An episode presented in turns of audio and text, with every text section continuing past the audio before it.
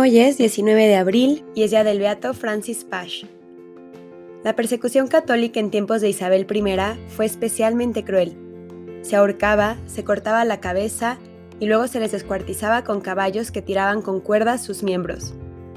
Esas ejecuciones se realizaban por toda Inglaterra para sembrar el pánico y el miedo en los católicos fieles que todavía quedaban.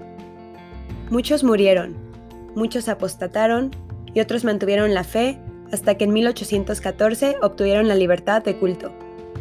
Entre esos mártires se encuentra el beato Francis Pasch. Nació en Amberes, Holanda, en el seno de una rica familia inglesa. Volvió a Inglaterra para estudiar Derecho.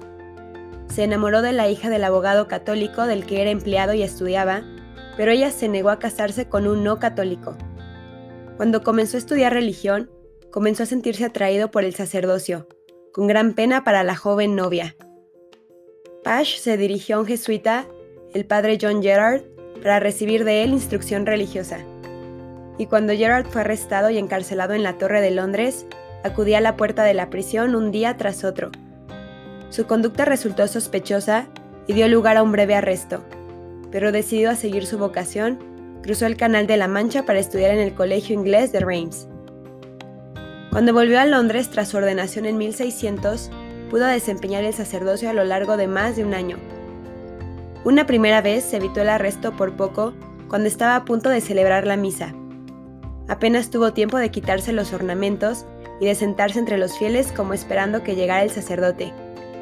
Le ayudó a escapar la señora en cuya casa se iba a celebrar la misa, Anne Line, pero ella misma fue arrestada y ejecutada poco tiempo después por proteger a un sacerdote.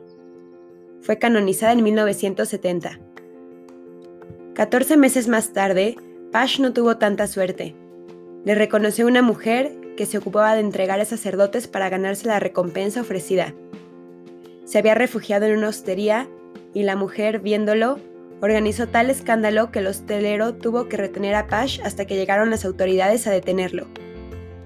El juicio que se celebró el 19 de abril de 1602 condujo a la esperable condena a muerte por alta traición.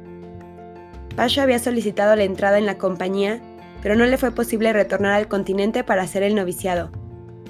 La noche antes de la ejecución, le permitieron entrar en la celda contigua, donde tenían a otro jesuita. Así pudo hacer los votos en la compañía de Jesús, como proclamó con orgullo al día siguiente ante el patíbulo, inmediatamente antes de ser colgado y descuartizado.